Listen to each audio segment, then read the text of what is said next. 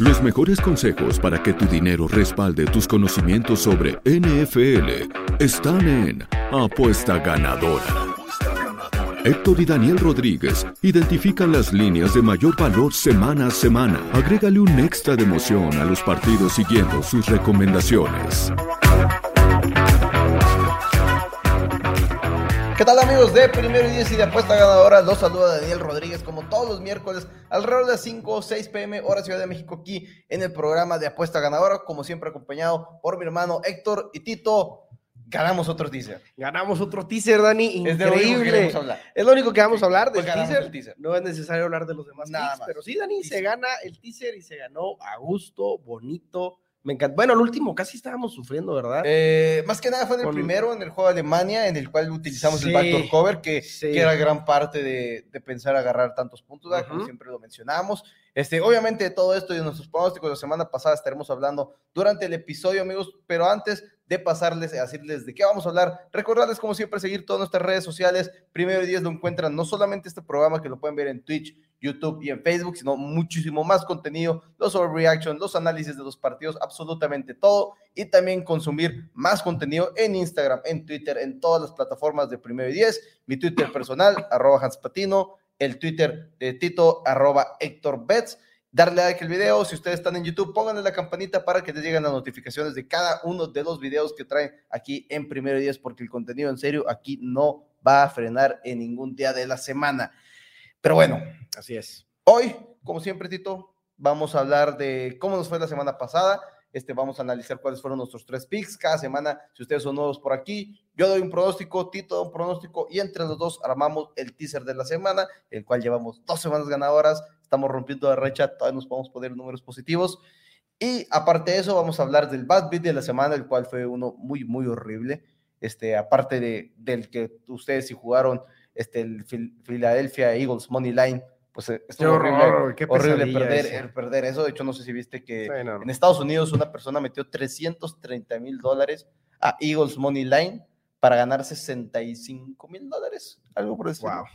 Y pues perdió Qué asco. 330 mil dólares. Una porquería de partido. Ajá. Y aparte, obviamente, el Bad Beat y el resumen de la semana número 10, nuestros pronósticos para la semana número 11, que es, es una semana extraña porque no tenemos equipos en bye week.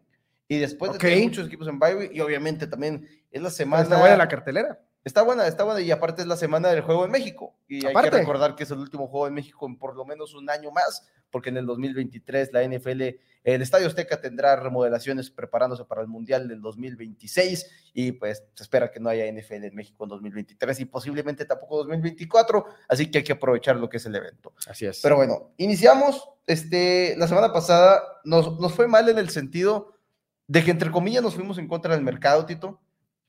Porque abrimos primero con el over. Tú tocaste Thursday Night Football por segunda semana Sí, consecutiva. Atlanta, Carolina. Over de 44 puntos entre los Falcons y los Panthers. Y el miércoles grabamos el programa. Recuerden que este programa es este pregrabado, este, al- a diferencia de prácticamente todo el contenido primero y es que es en vivo, este programa es pregrabado.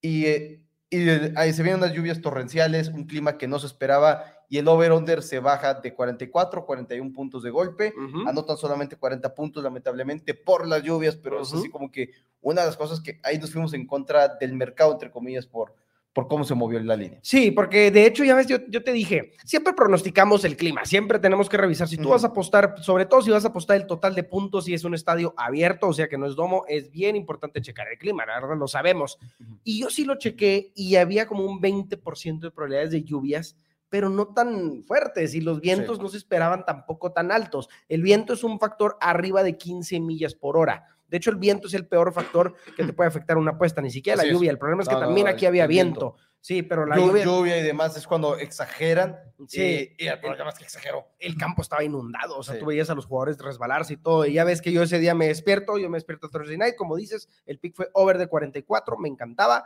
Eh, despierto en la mañana, el jueves, y veo la línea en 41. Es que te dije, ¿qué pasó? ¿Qué pasó? Y ¿Qué pasó? No me Buscando noticias de si Ajá, de quién se lesionó, o qué, alguna tontería así, y nada, que se esperaba una tormenta espantosa, así fue, y estuvo medio cerca, ¿eh? O sea, a pesar de eso, no estuvo tan alejado de ese over. Nos quedamos a cuatro puntos. Si lo jugaste en 44 y si lo jugaste en 41, pues te quedaste un punto. Te quedaste un punto, realmente estuvo cerquita y hubo un momento en el cual los Casi Falcons en la última posesión parecía que igual y podían empatar el partido 22 a 22. Ujú. Este, no, perdón, sí, 22 a 22 porque mete gol de campo Y ahí estaba ya. y era como 44 puntos y básicamente era puchado el over y muy probablemente la victoria, pero se nos va.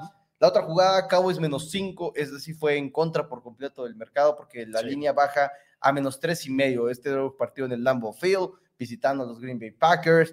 Este, un juego en el cual Dak Prescott lanza dos intercepciones, las cuales probablemente son culpa de CeeDee Lamb, no tanto de Dak Prescott, que, que es, al final de cuentas vamos a criticar a Dak. Pero a pesar de todo esto, el equipo de los Cowboys iba arriba 28-14 en el tercer cuarto. Entrando en el cuarto cuarto, los Cowboys iban arriba 28-14. Después de haber ido abajo 14-7 en el partido, habían anotado tres touchdowns sin respuesta en contra de Green Bay. 28-21 cuando faltaban tres minutos por jugar. Se empata el partido 28-28. Nos vamos a overtime. Cowboys gana el volado. Se nos movía, se le movía una patita a nuestra apuesta de Cowboys menos 5 o menos tres y medio si la jugaron hasta el día domingo y empiezan a avanzar, y empiezan a avanzar, y luego hay castigos, el, el offside de Jalen Torbert, el receptor este, novato del equipo de los Cowboys, el cual no, no, no revisa con el, con el referee que está en, formado de la manera correcta, ahí se afecta poquito, la interferencia de pase no marcada en tercer y cuarto a Jair Alexander, me parece que era el cornerback de los Packers, y Cowboys decide jugársela, no lo convierte, termina perdiendo el partido 31-28, y se nos va a la segunda directa, cuando estuvimos cerca, muy cerca realmente de ganar esa. No, pues deja tú muy cerca, íbamos aplastándolo, una, una diferencia de 14 puntos. Una diferencia de- sí, estaba increíble, la verdad. Christian Watson decide anotar tres touchdowns Sí. y explotar con cuatro recepciones para más de 100 yardas. Pero iba muy bien, Es- iba muy bien, los castigos terminan este, hundiendo también en nuestra apuesta y como dices, ya una vez que se dejaron alcanzar 28-28, ya se te quita esa Sí, sonrisa. se te quita. Todavía, todavía cuando das porque 28-21, ok, seguimos cubriendo, no hay bronca, son Exacto, los Cowboys. exacto. Ahorita se encargan de mover el balón, de mantener a Aaron Rodgers fuera del campo, pero ya el 28-28 ya te complica todo el escenario porque ya ni el gol de campo te, sal- Los te Packers, salva. los Packers deciden ganar el primer partido en, en seis semanas. Por Después favor. de haber perdido en contra de los Jets, en contra de los Texans, en contra de los. No, en contra de los Texans no, perdón. Sí, sí Increíble, pero no fue increíble, fue increíble. Pero esos fueron las dos directas, el teaser de todos, sin embargo, Seahawks más ocho y medio en contra de los Tampa Bay Bucks. Este, ganan 21 a 16 los Bucks, pero cubrimos el teaser. Obviamente es parte de jugar este tipo de handicaps, es buscar el backdoor cover. Así es, así es, de acuerdo. Vamos a platicar entonces de- del teaser. Ah, pues sí, o sea, ya estamos Ok. el teaser, entonces Perfecto. lo- lo- los Bucks este, traen muy buen partido Tampa Bay, pero empieza, lanza la intercepción Tom Brady, que es con la que nos da la oportunidad de ganar ese Seahawks más 8. Correcto, la verdad es que sí, me encantó esa jugada, Dani. Y fíjate, a mí lo que más me gustaba de ese partido era el hecho de que se jugara en Londres. O sea, digo, perdón, en Alemania. Normalmente. Sí, lo que pasa es que está acostumbrado uno, si es del otro lado. Sí, sí, siempre en te lo imaginas en Londres, porque es la primera vez que se juega en Alemania, ¿verdad? Me parece, es la primera vez que hay un juego NFL allá. Y normalmente son juegos que prefiero evitar, porque es una zona neutral, pero muy neutral, muy lejana, muy fuera de la zona de confort de los dos equipos, y siempre me da un poquito de miedo cómo vayan a reaccionar cualquiera de los dos. Por eso me, llamaran me llamaban tanta la atención los puntos, Dani. Dije, aquí sí hay forma de que se mantenga el partido cerrado precisamente por lo, dispa- por lo parejo que está para ambos equipos el hecho de jugar en Alemania. Entonces, bueno, excelentemente se Eso y que Tampa ha sido un equipo pues, bastante decepcionante. La otra mitad, los New York Giants en contra de los Houston Texans, menos medio este, el juego. Íbamos, iba a dar a los Bills y después dije, no, no puedo dar a los Bills y no sé si no va a jugar yo Allen o no. Así es. Qué bueno que no di a los Bills. Qué bueno. Hubiéramos perdido de una manera absurda porque perdieron de una manera absurda los Ujú. Buffalo Bills con ese fumble en el snap. O sea, Sí. ¿cómo sí, sí, esperas eso? Pero Giants. sí. Y Giants nunca- es un equipo muy redituable Sí, ahorita. y nunca, nunca va abajo en el marcador. Los Ujú. Giants en todo el partido, desde el primer cuarto aproximadamente en la mitad, hay un touchdown de parte de los Giants, se ponen arriba Ujú. 7-0. Desde ese momento estamos cubriendo el menos medio y nunca vimos para atrás, nunca dimos una vuelta atrás. Entonces, el equipo de Giants, quizás en menos cuatro y medio, el cual lo dimos en mi Que pick ganamos en mi pick, es que decir, ganamos en mi pick. el que recuerden cinco. que si quieren adquirir más pronósticos, manden un WhatsApp al 614-394-6721 y ahí van a poderlos atender para conseguir más pronósticos. Ahorita estamos en promoción de, de Sembrina, promoción de Sembrina en 350 pesos la semana. Eh, Giants nos da a ganar en ambos lados, es como cerramos el teaser. Dos teasers de manera ganada consecutiva. es- Ya urgía, ya, ya- urgía ganar ya nos teasers. Ganar teasers. Lamentablemente estamos ganando teasers a cuesta de otras jugadas, pero esta semana esta semana me, yo sé que siempre decimos, pero los pronósticos ahora como Vamos vienen, 3-0. vienen muy, vienen muy cómodos, no, no, Pinta no- para 3-0. no traemos este, handicaps este, agresivos, que es No. una semana muy buena, es una semana muy interesante la que tenemos Ujú. en la NFL. Ujú. Eh, Porque aparte a estas alturas ya sabes perfectamente bien qué trae quién, qué trae cada equipo. así es. Ya no hay estereotipos de que, ay, es no, que no, son no, los está- Packers. No, o sea, ya sabes que los Packers no han cubierto líneas prácticamente Ujú. toda la temporada. O sea, ya, ya puedes basarte en lo que sí está pasando en ya, realidad. ya te puedes hacer un poquito más en lo que sí está Ujú. pasando en realidad. Sigue habiendo sorpresas, obviamente. porque- claro. Porque va a haber, porque es la NFL y es la- no por nada es una de las ligas más competitivas que existen en, en el mundo de los deportes. Y hablando de ligas competitivas en el mundo de los deportes, estábamos sentados aquí hace una semana, bueno, no, no aquí en el programa, de hecho no, no estoy 100% seguro que si lo comentamos tú y yo, sino como que era ya una parte de la conversación, era si los Philadelphia Eagles iban a ir invictos en la temporada, porque veías el calendario y decías, ok, pueden perder contra los Cowboys, Wow. quizás contra los Packers, pero en ningún momento pensaste que iban a Contra perder Commanders. Contra los Commanders. Sí. Y no solamente perdieron contra los Commanders, sino que los Commanders hubieran cubierto la línea de menos 10 y medio Casi. si hubieran sido ellos los favoritos, que no eran Ujú. los favoritos, ellos eran este, el equipo de los Eagles, obviamente el favorito en el, en el encuentro, pero si traías el over de recepción, de yardas por recepción, del receptor de segundo año de Bonta Smith en 45 y medio, un, over respetable. Que Totalmente. nosotros dimos el prop, recuerden, todos los prime times encuentran props en, en el contenido de primero y diez, en Instagram, lo pueden encontrar en sus historias, lo pueden encontrar en posts de Facebook. Era el touchdown de Jalen Hurts por De la vía acuerdo. terrestre, Así es. el cual se hace cómodamente. Así de es. hecho, estuvimos hablando y tú decías el touchdown de Jalen Hurts y yo te decía, a mí me gusta el under de yardas El under de yardas. Ambos hubieran Ambos se ganado, hicieron, ambos se hubieran hicieron. hecho. Pero Jalen Hurts es que es infalible. Es infalible, así es. Pero estaba en, 50 y- en 44, 45 yardas y media el over-under de yardas por recepción de Devonta Smith. Tiene 54 yardas antes de la última jugada. Wow.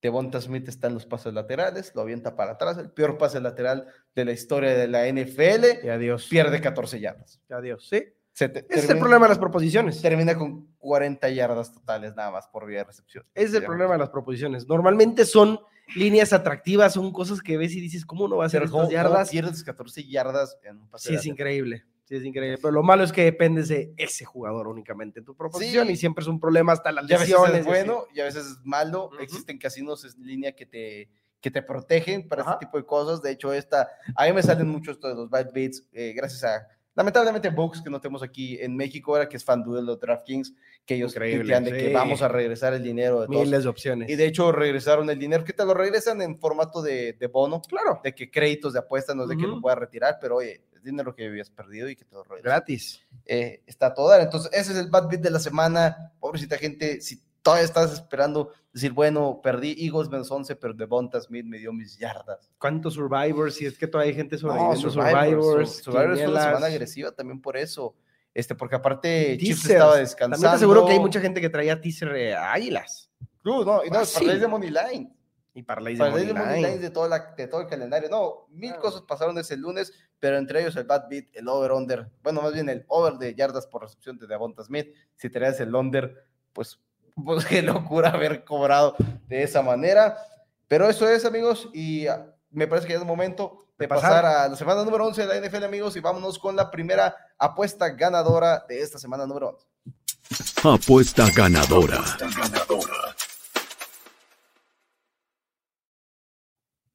No, no voy a hacer un, un spoiler, pero sí lo voy a hacer. Pero por alguna razón, después de 10 semanas en la NFL, en la división con mayor porcentaje de victorias en la historia son el NFC East. ¿Por qué? No lo entiendo. Hay dos divisiones que no tienen ni un solo equipo perdedor, que son el AFC East y el NFC East, Sí, pero el NFC East tiene mejor marca general de victorias. está increíble. Nos vamos a ir. Heavy con la NFC East en nuestras dos directas el día de hoy. Y vamos a iniciar con los Commanders visitando a los Houston Texas, porque calladitos, calladitos, los Commanders están de regreso en números negros. De estar con récord perdedor, se han puesto en, en récord este, positivo, entre comillas, porque van 5-5. O sea, no, no vas ni arriba ni abajo, pero pues son, son números negros, no, no son ni verdes ni son rojos, ¿verdad? Y han sido gran parte gracias a Taylor Heineke, en mi punto de vista, que creo que es un coreback que quizás no tiene buen nivel, pero por lo menos se nota la emoción que tienen sus jugadores de jugar con Taylor Heineke, que quizás no lo veías con Carson Wentz. En este momento Carson Wentz no lo veo recuperando esa titularidad de ninguna manera. Los Washington Commanders menos tres en casa de los Houston Texans. Commanders va cuatro ganados, cero perdidos y un empate en contra de la línea en sus últimos cinco juegos, con un más 36 en la cobertura de línea. Más 36. Gran parte es del más 22 del que venimos esta semana. Claro. Y en teaser van 6-0 en los últimos seis juegos. Ok, pero tú lo estás dando directo, ¿verdad? Yo lo estoy dando directo, sí. Ya. Ah, sí, cierto. No sé por qué puse lo del teaser Sí, aquí en mis anotaciones. Sí, cierto. directo. 4 4-0-1, 3-0-1 con Taylor Heineke como su eh, quarterback titular y van 3-0 Ujú. de visita esta temporada en contra de la línea. Es que van contra el equipo, aparte van contra uno de los equipos que es cómo no irles en contra, que son los Houston Texans, que simplemente no sirven para nada. Ni los Houston Texans ahorita lo único que están buscando es ese pick número uno del draft del Sí. año que entra. Es la, es la verdad de las cosas. Yo la verdad voy a tomar a cualquier equipo contra Houston el resto de la temporada, me quiten lo que me quiten de puntos, porque debo serte muy sincero, yo todavía sí estoy viendo ese talento en, en Heineke que dices de como de liderazgo, ¿verdad? Estar Sí. así animando al equipo que está es- emocionando mucho. que está emocionando al equipo, que es parte esencial de la liga, eh, de este deporte, perdón. eh, pero aún así yo no me termino de emocionar con los Commanders. La verdad, esta es una de las pocas situaciones donde apostaría a Commanders. Así me gusta, sí me gusta, sí me gusta Sí, sí. porque es contra Houston. Simplemente por ese hecho tengo que hacerlo y menos tres puntos, la verdad es muy poquito después de verlos como jugaron contra Filadelfia. Y no es un, no es un overreaction a, a, a, No, que- no, a no, no. jugaron contra Filadelfia, ¿verdad? Simplemente están haciendo las cosas bien. Están haciendo las cosas bien, no por uno van 4-0-1, vienen de darle pelea a los Minnesota Vikings, este, que es un equipo que viene a ganarle a los Buffalo Bills, que igual, sí, comentamos ahorita una victoria que fue una locura, pero de todos modos, le Ujú. diste pelea a los Así es. Buffalo Bills. Entonces, es un equipo que sido bueno, los Texans 1-3 en contra de la línea en sus últimos cuatro juegos, con un menos 18.5 en, en general. Cuando hablo de estos números es de que si era un más 5 y ganaste el partido por dos puntos, bueno, aparte de eso, o sea, cubriste el handicap por siete puntos. Así es. Entonces no han cubierto el handicap por un menos 18 y medio los Texans en sus últimos cuatro y más 36 el equipo de Washington últimos cinco. Y podríamos ver a Chase Young de regreso, el, uno de los grandes este, edge rushers que tiene la NFL, podría estar de regreso con el equipo de los Commanders, un equipo que no ha aceptado más de 21 puntos en seis partidos consecutivos. Entonces, a mí me gusta mucho Commanders, menos tres. Esa es nuestra primera apuesta de los NFC Beast, porque qué locura que la NFC sigue siendo dominante. Hasta este momento, el este de entre ambas divisiones, el este tiene siete equipos en playoffs. Es la división, es la división Siete para ver. equipos en playoffs. Increíble. No, no, no entiendo qué está pasando. Pero esa es la primera apuesta ganadora, amigos. Washington Commanders, menos tres puntos en casa de los Houston Texans. Y nos vamos al siguiente pronóstico. Apuesta ganadora. Pues sigamos, Dani, hablando de la NFC Sí, East. sí, Definitivamente vamos, es la Kevin, NFC East, son los únicos que están haciendo bien las cosas, son los que son de fiar. Y yo me voy a ir, Dani, con los New York Giants una vez más. Y digo una vez más porque la semana pasada en mi pick me fui con ellos menos 5, tú te fuiste con ellos en el teaser menos medio, hoy me, hoy me voy con ellos en menos 3. Me encanta esta línea, Dani, y creo que esta línea, que por cierto es contra los Detroit Lions, esta línea definitivamente está tan bajita porque los Detroit Lions sabemos que anotan muchos puntos. Ya no están anotando lo mismo, ¿eh? Porque tuvo un momento donde era la ofensiva número uno, me parece, en puntos. Ahorita ya no es el caso. Ahorita ya es la ofensiva nueve. Van bajando. Va La bajando, nueve va bajando. con Y- 24 Y puntos de hecho por iniciaron partido. muy bien, pero han bajado Sí. mucho. ¿no? Y es que en su defensiva es un asco, pero ahorita voy a platicar de eso. Los Giants, Dani, hablando de la línea 7-2 ATS, 7-2 contra la línea, 5-1 cubriendo la línea en los últimos 6, 28 en los últimos 28 partidos contra equipos con récord perdedor. Ese es un stat Y en esos importante. ¿eh? últimos seis van 20 más 29 y medio. más 29 y medio, así es, en puntos. Y esa última de 28 contra equipos de récord perdedor es bien importante, ¿eh? Entonces, bueno, nos vamos a ir con los Detroit, perdón, con los New York Giants.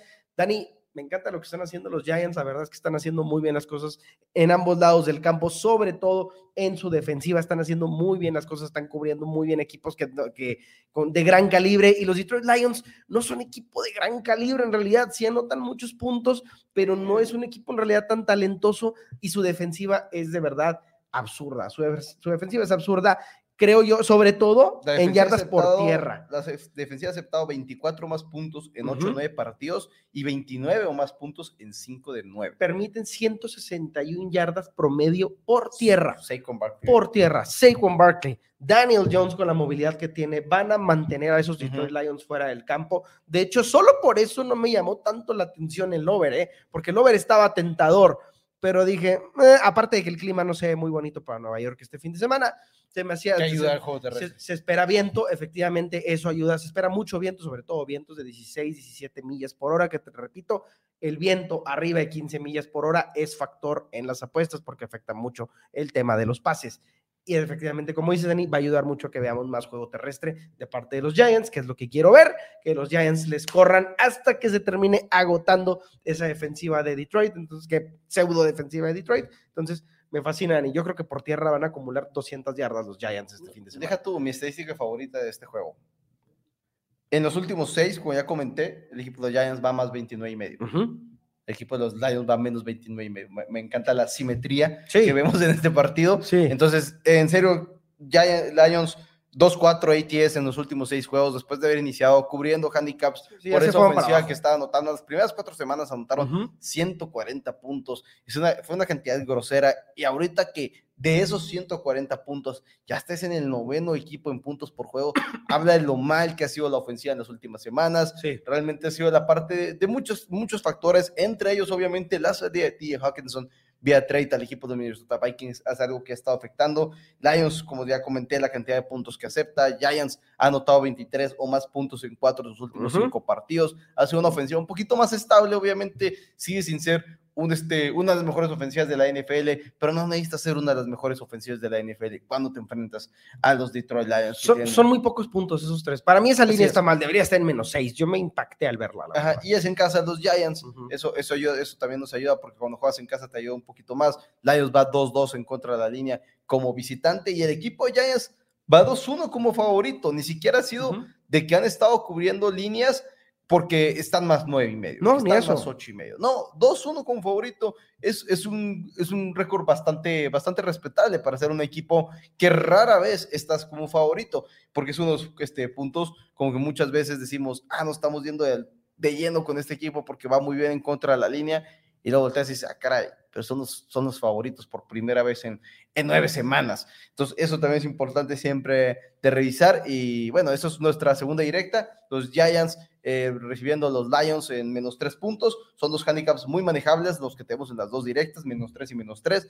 Y bueno, nos pasamos al teaser de la semana porque vamos por el tercer teaser de manera Consecutivo. consecutiva. Siguiente, apuesta ganadora, amigos. Apuesta ganadora.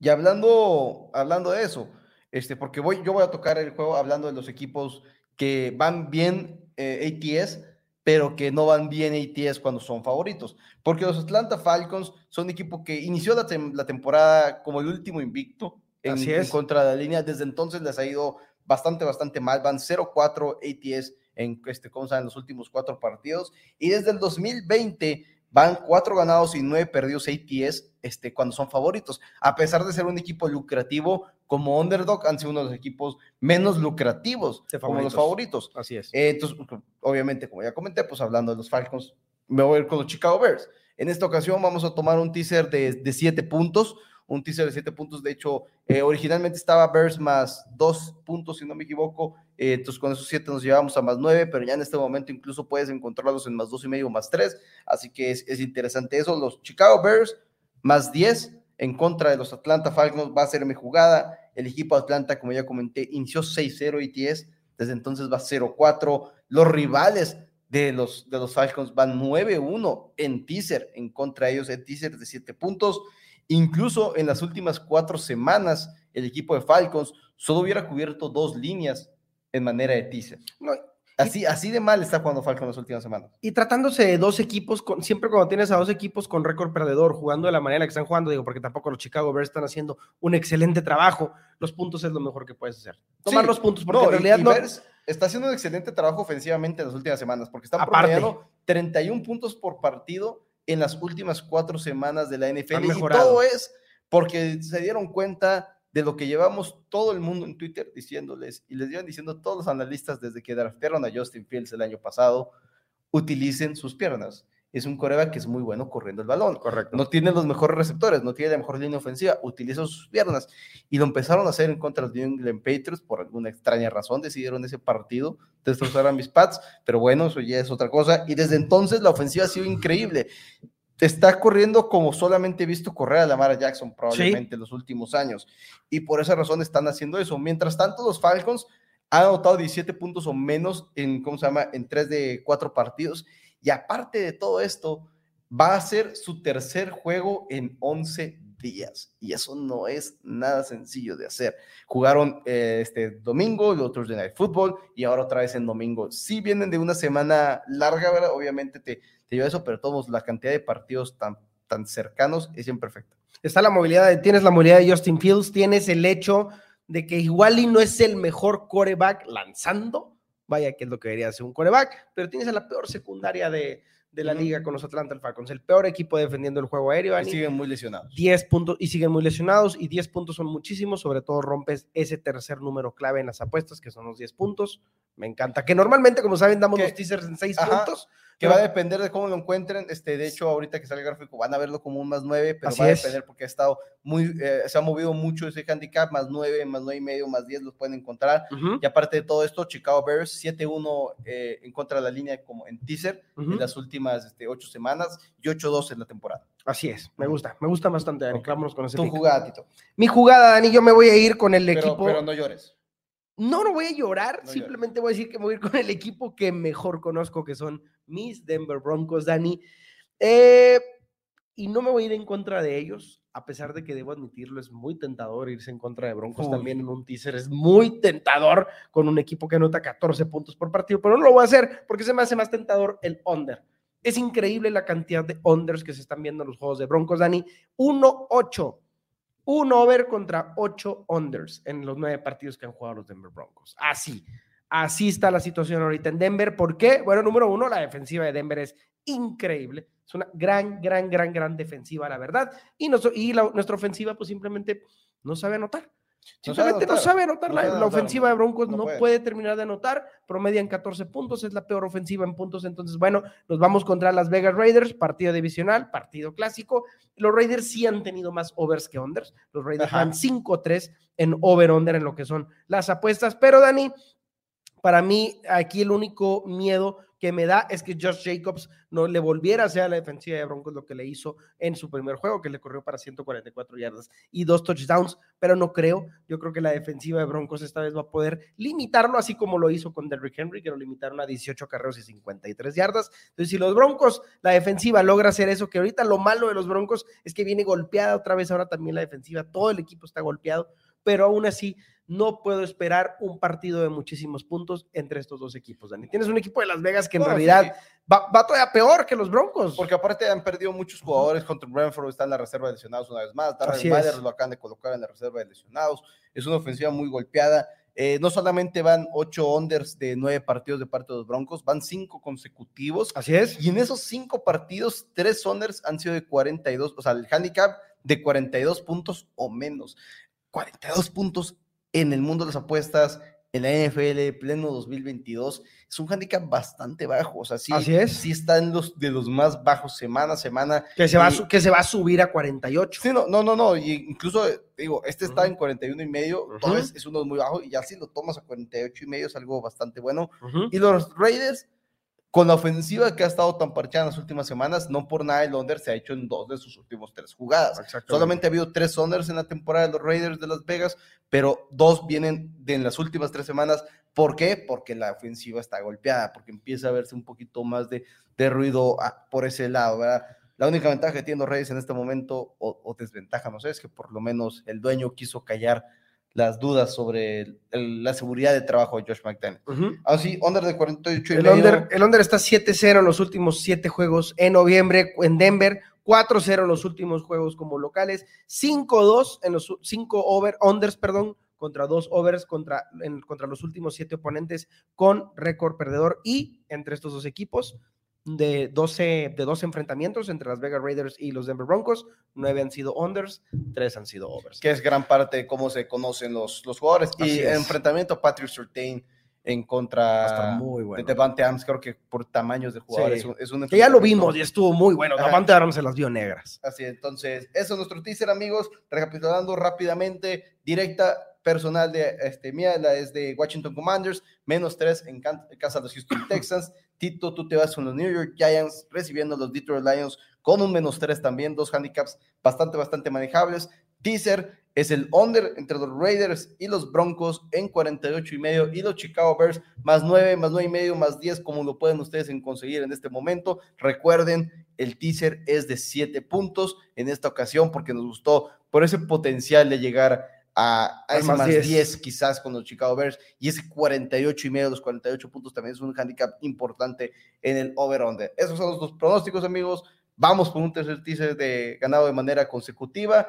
Y nos vemos, amigos, la próxima semana. No recuerden darle like al video, seguir todas nuestras redes sociales, arroba Hans Patino, arroba Héctor Betts. Primero y diez los encuentran absolutamente en todas las plataformas, Twitch, Twitter, YouTube, Instagram, Facebook, por todos lados el contenido es sin freno todo el tiempo. También en- que pueden encontrar el contenido escrito. Hay muchas columnas también en la parte de la, de la página de Primero y Diez. Y nos vemos la próxima semana, amigos de Apuesta Ganadora. Nos vemos.